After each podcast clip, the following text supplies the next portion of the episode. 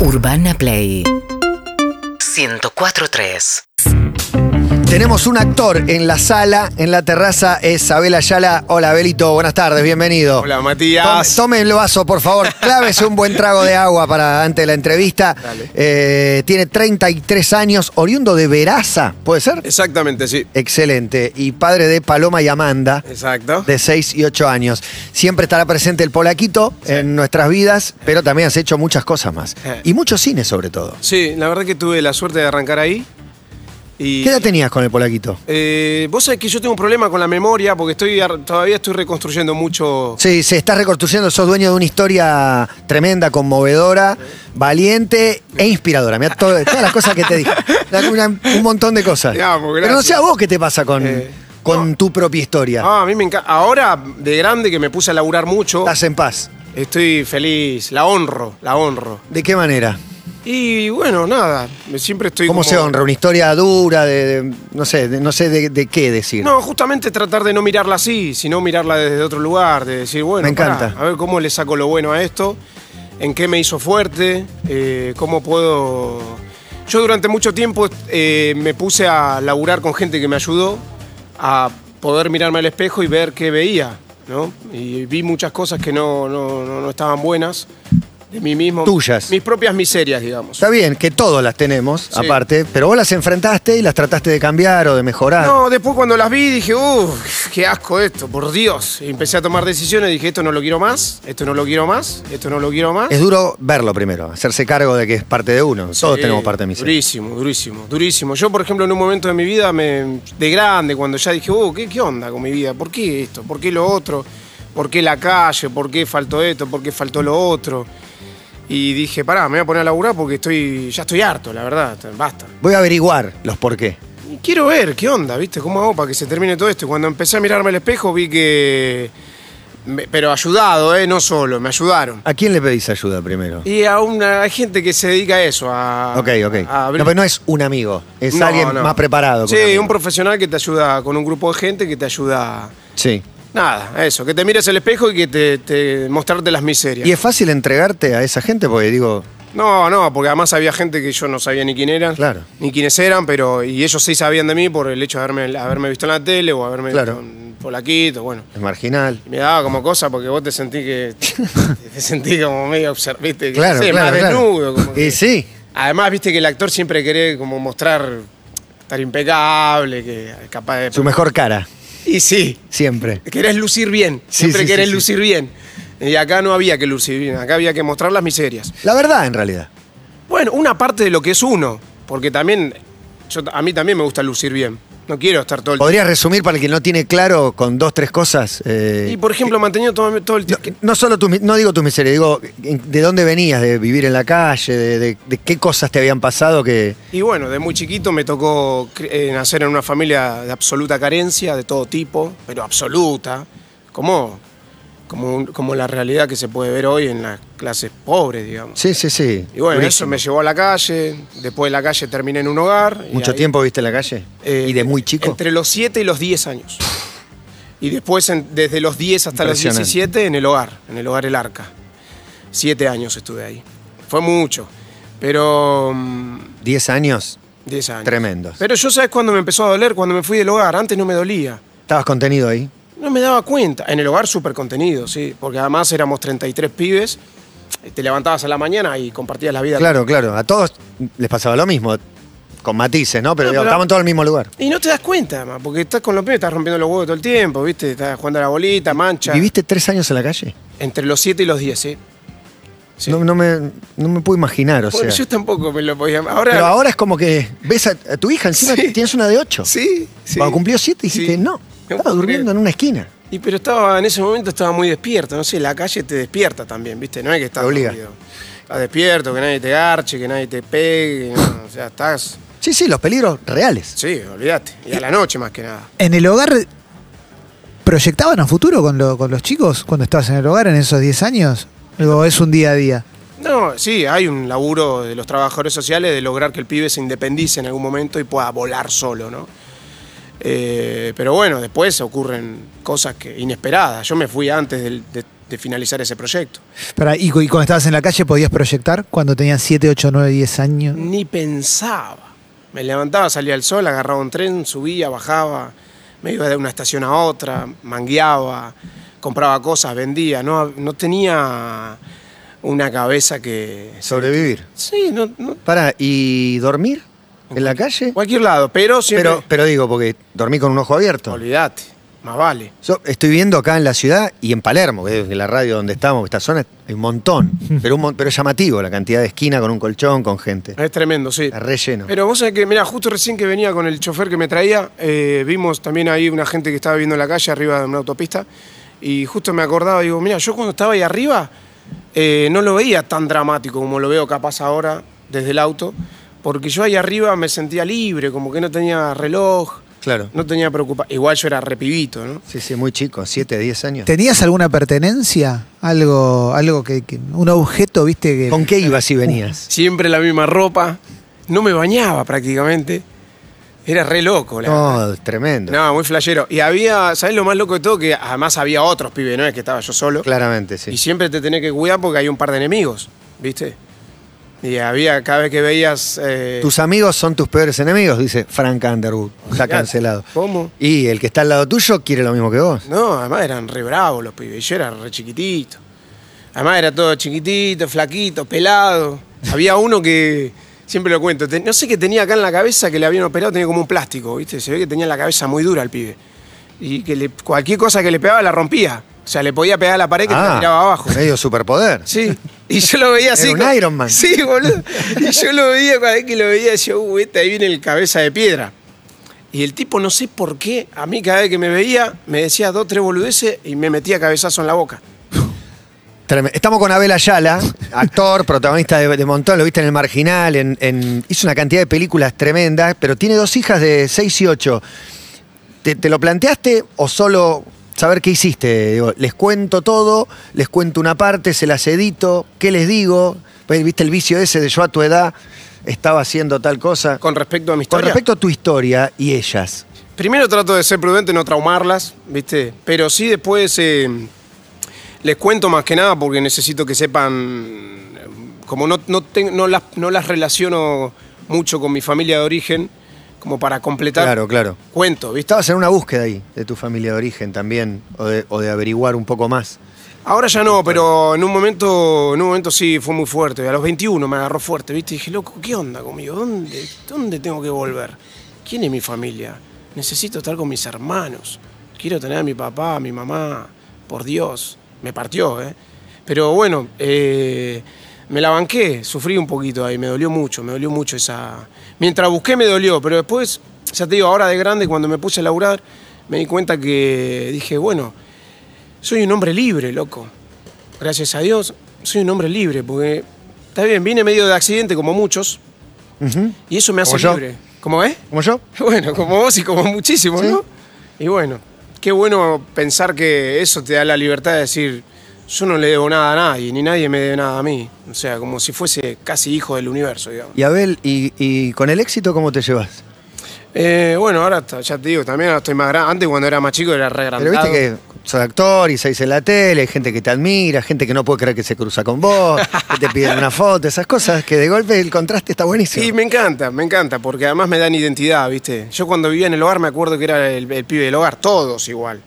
Íbamos al cine y éramos 40 pibes yendo al cine, y tipo, ¿viste? No teníamos. Y cuando empecé a actuar era Abel Ayala. Igual, cuando se estrenó el Polaquito, era el Polaquito hecha por un pibe de la calle. Claro, Juan Carlos de Sanso, Marina Gleiser y un pibe de la calle que la rompe. Claro. Tiene nombre y apellido. el Claro, claro. Pero después empezaron a, a- a decirme Abel Ayala.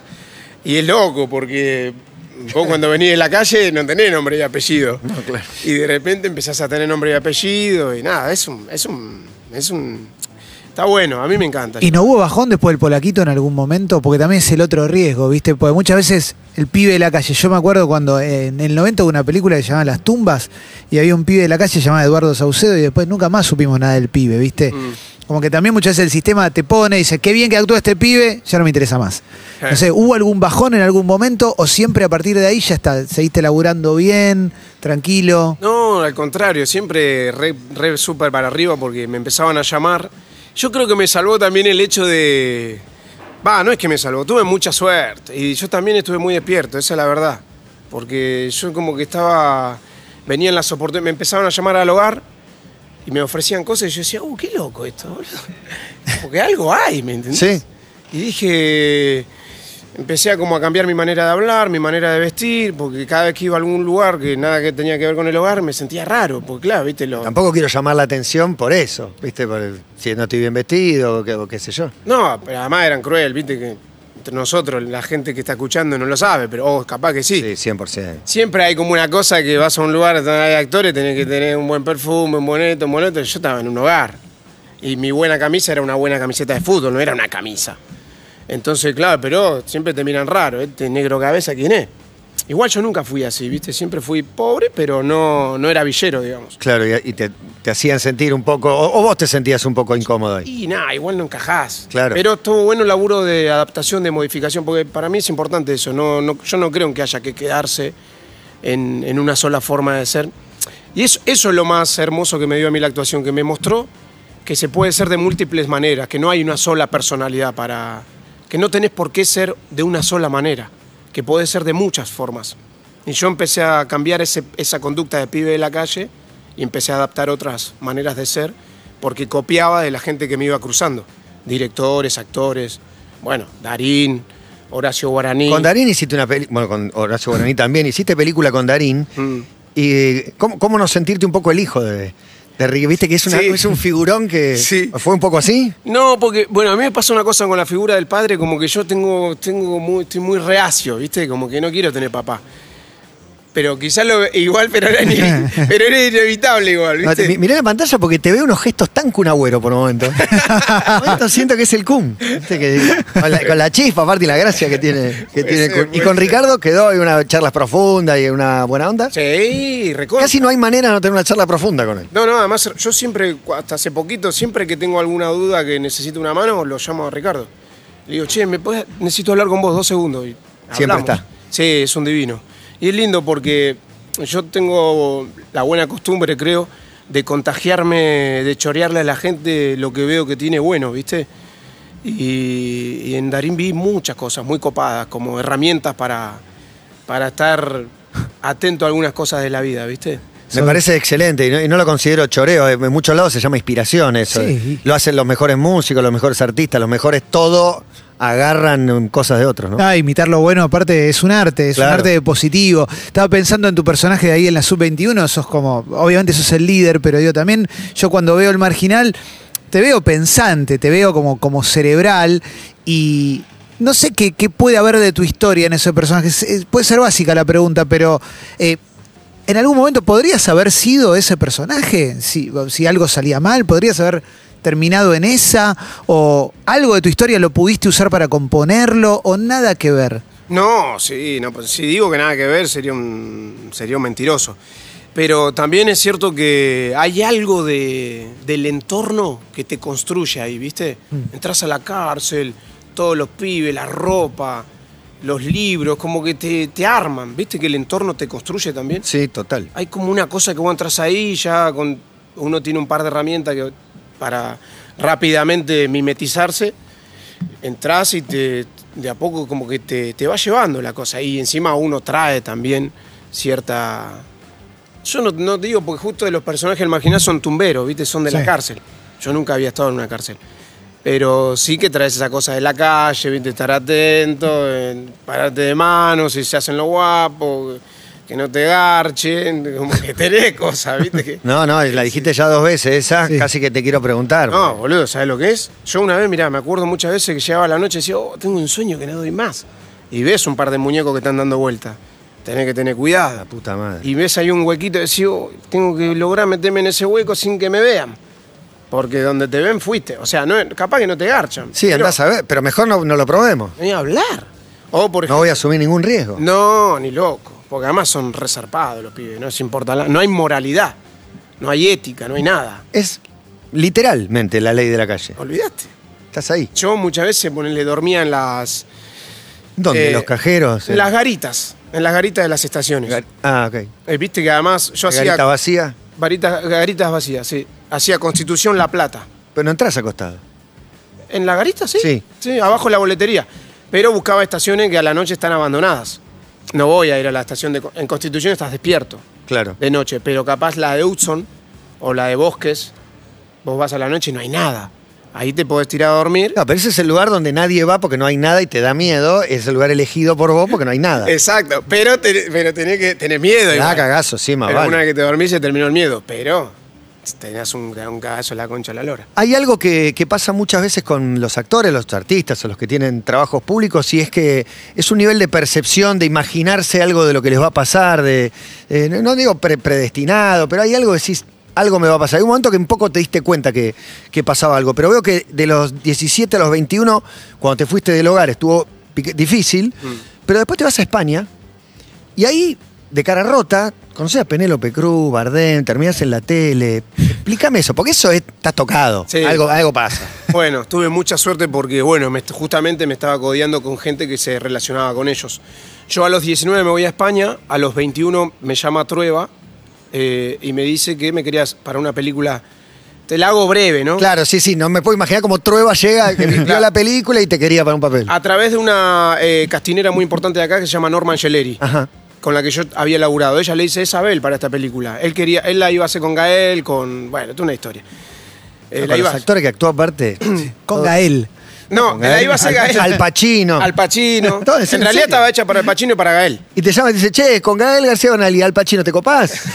Estás para un, No, no. una peliculita. Después, no sé qué pasa, era Darín. Y, de- y a partir de Darín empiezan a buscar al otro pibe, que era Gael, y no sé por qué Gael no podía, empezaron a buscar.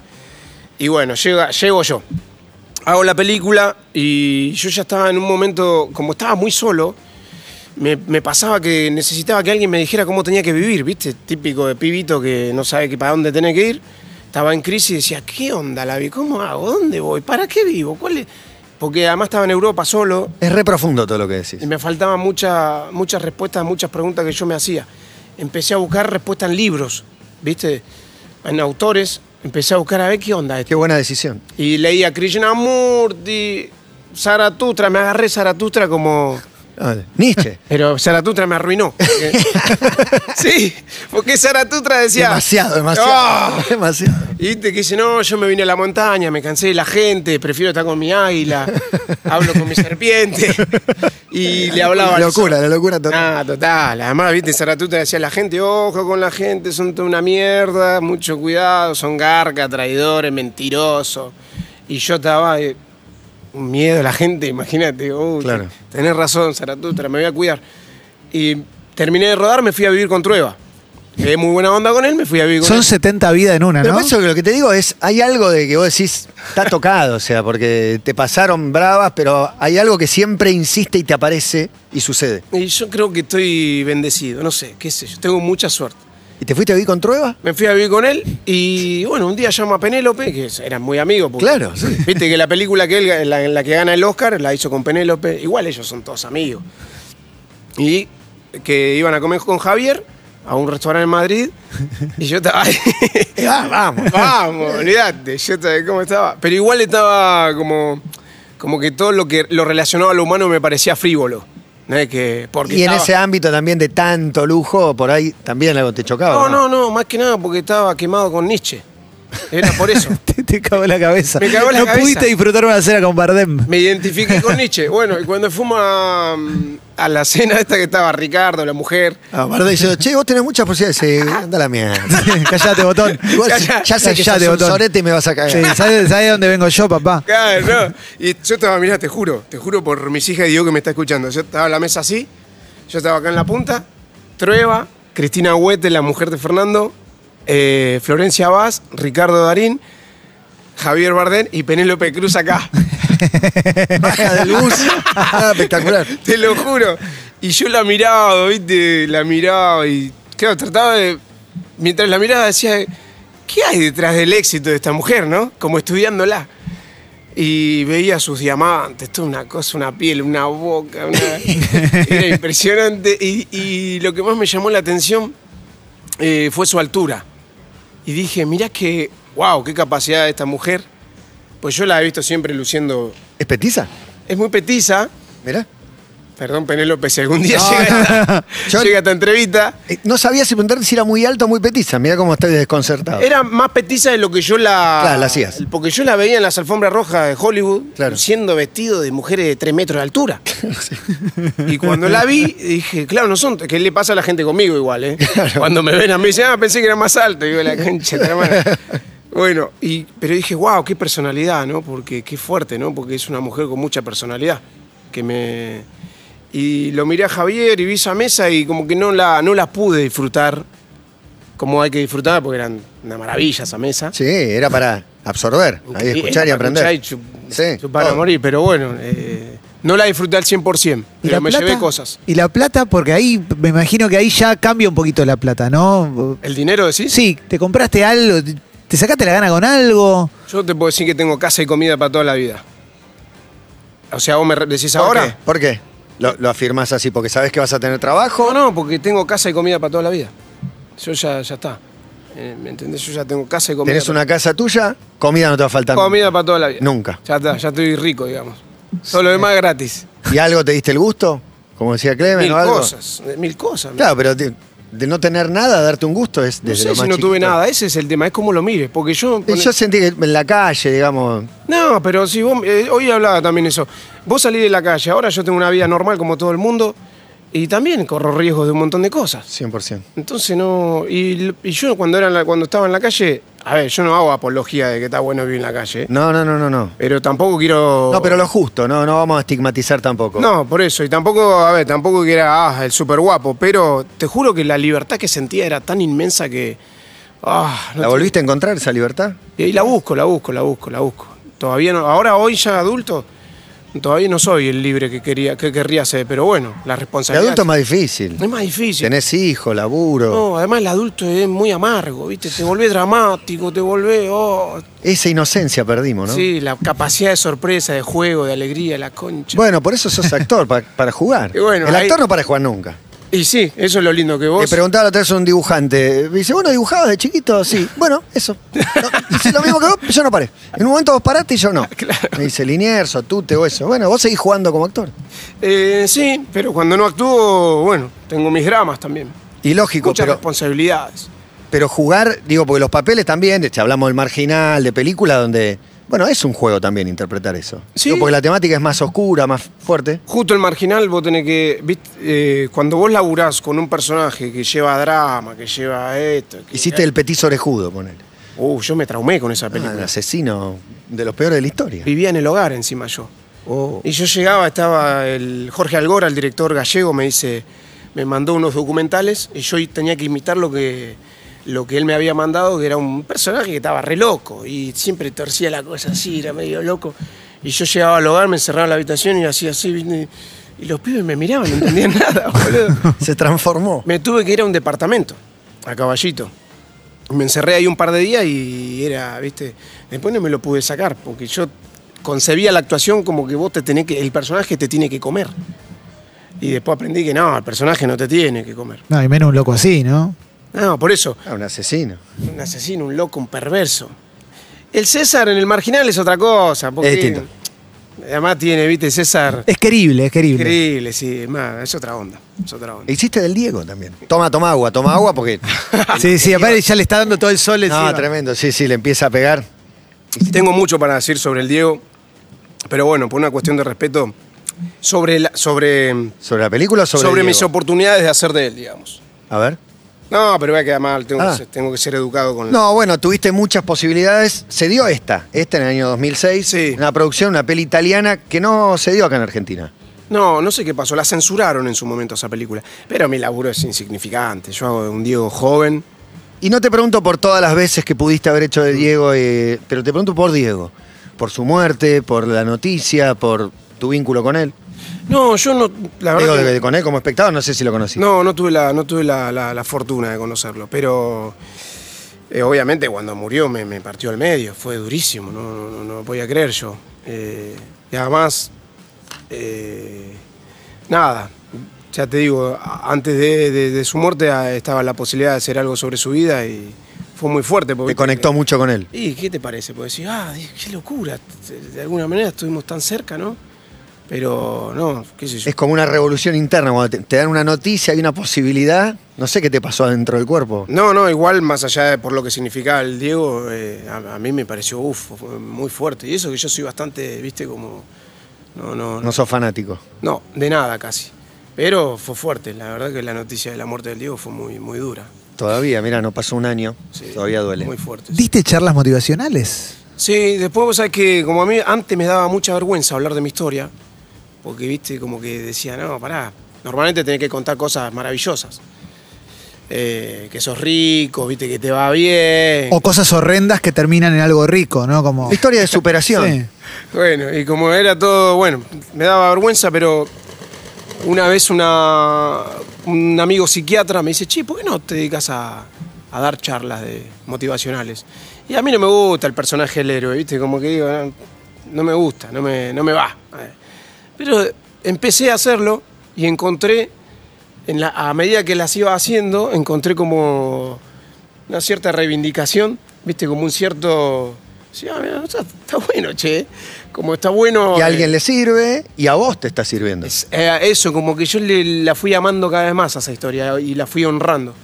Y lo hice a lo largo y a lo ancho del país. Estuve en cárceles, estuve en escuelas públicas, privadas. Sí. ¿Y qué onda? ¿En qué lugar sentiste que, que pasó algo más? No, la más loca, va, hubo muchas, pero hay una loca que no me, no me olvido más, que fui al sur, a una cárcel, a Chubut. Ah, pensé que la de Ushuaia donde estaba el petit orejón. no, no, fui a Chubut y mm, me invita una profe de teatro que daba teatro ahí en la cárcel para los pibes.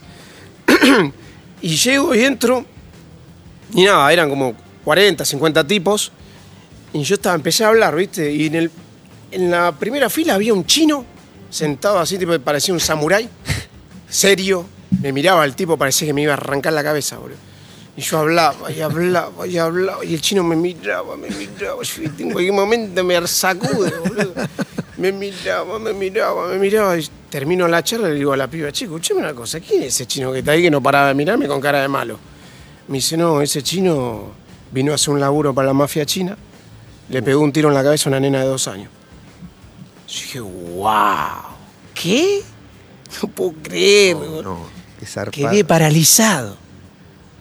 Porque además yo le hablaba al tipo que, loco, todas las historias pueden cambiar. Que esto, Bueno, que el otro, que acá, que Andás allá. a ver si le tocaste el, el Sí, corazón. pero cuando me... No, igual no sé si me entendía. Porque Claro. era un chino que llevaba, no sé cuánto tiempo llevaba. Pero había venido a hacer una cosa terrible. Y estaba ahí el tipo escuchándome a mí, boludo. No, no, no, zarpadísimo. Mucho, ¿no? ¡Oh! y por eso yo percibía una cosa rara, el tipo no paraba de mirarme, boludo. Además era tipo samurái, no es que me miraba así. No era Sí, sí, occidental, ¿viste? Era. Una mirada que daba miedo. Me va a matar este muchacho. Nada, ve así mil cosas. La verdad que está, está bueno. Y ojalá que en algún momento las pueda retomar porque a mí me, me encantan y creo que siempre es lindo inspirar a la gente, ¿no? Sin hacerse el héroe. Me parece que está bueno poder comunicarle a la gente que, que todas las historias pueden cambiar, que es mentira eso de que todo es est- estático, rígido, ¿viste? Hay una creencia de, de que uno se tiene que construir lo que te decía antes, ¿viste? De una sola manera. Yo soy así, así, así, así, así.